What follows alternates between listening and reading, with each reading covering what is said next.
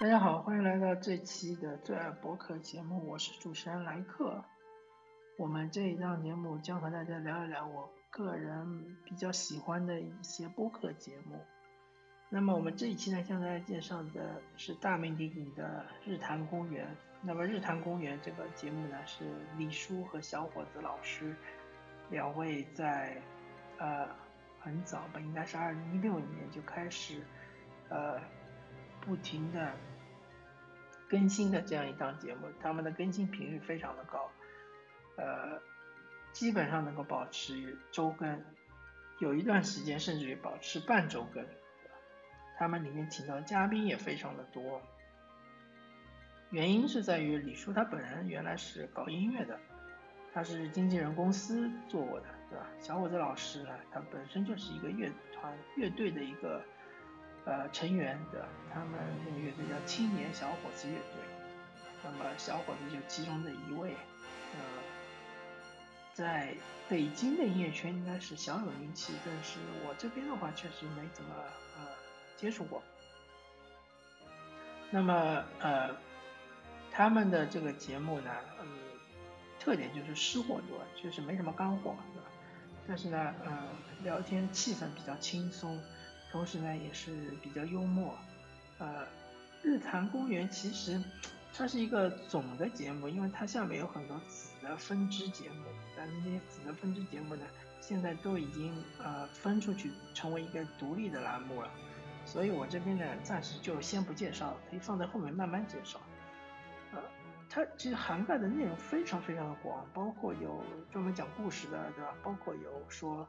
呃漫画的。说这个就二次元的，包括有聊商业的，呃，包括有谈文学的，还包括有聊一些社会热点的，呃，其实很有很像当年的所谓糖蒜广播，对吧？糖蒜广播最最最最有名的其实就是后面的机核网，加丢 play 啊，加丢 play 对吧？呃，鸡和网现在还一直活着，而且活得很好啊，但糖蒜已经。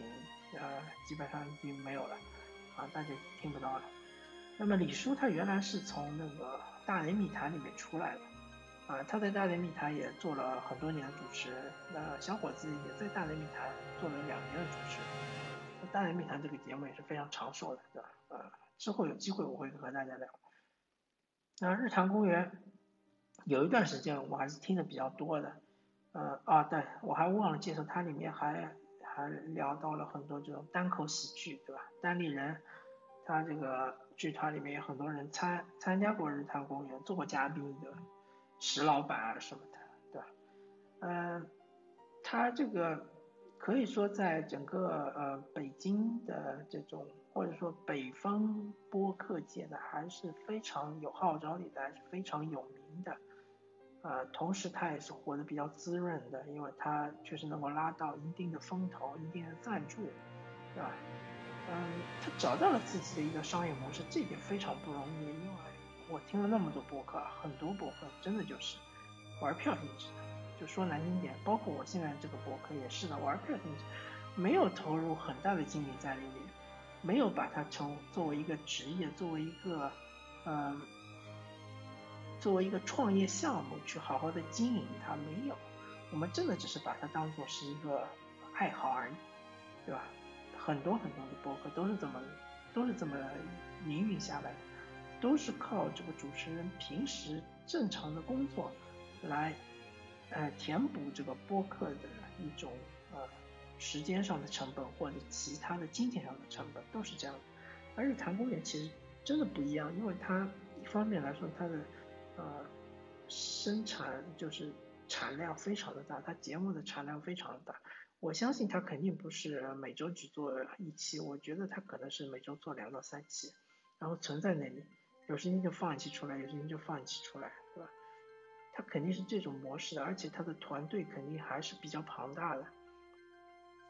嗯，和我们这种单打独斗的肯定是完全不一样的。专门有剪辑啊，或者说专门有这种呃后期的声音处理啊，包括有前期的这种呃大纲的撰写啊，这样肯定是有的，有这样的团队的。然后也可以吸引到很多的投资也好，是赞助也好，啊，所以反过来说，这个节目可能肯定是很精良的，制作是比较专业的，啊，内容是比较搞笑的、轻松的，很适合就是啊上下班的途中啊，或者是晚上有点睡不着觉的时候听一听，嗯，当然他啊他自己的。我个人觉得，呃，我逐渐听的越来越少的原因，就是他本身的表达还是比较少，他没有一种主持人自己的观点啊，在他的节目里面的表达确实是比较少。嗯，它是一种很安全的播客节目，就像李叔自己说的，他这个节目里面，首先没有粗口，第二不涉黄，对吧？啊，是适合于初中生的，就是。嗯，有点像电影分级里面的呃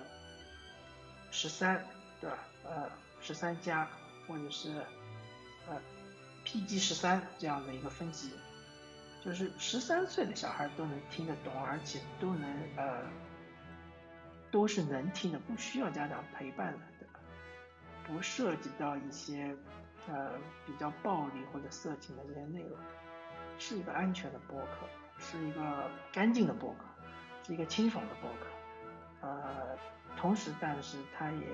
不是非常犀利的，也没有呃特别好的观点，嗯，也没有一种诉求的表达，但是呢，呃，我们是可以听一听的，就是推荐那些不是想从播客里面汲取什么营养的，或者说有什么诉求的人，啊，是可以听一听的，好吧？呃，那么感谢大家收听这期的自然播客节目，我是主持人莱克。我们这一期推荐的是日坛公园节目，呃，我们下期再见，拜拜。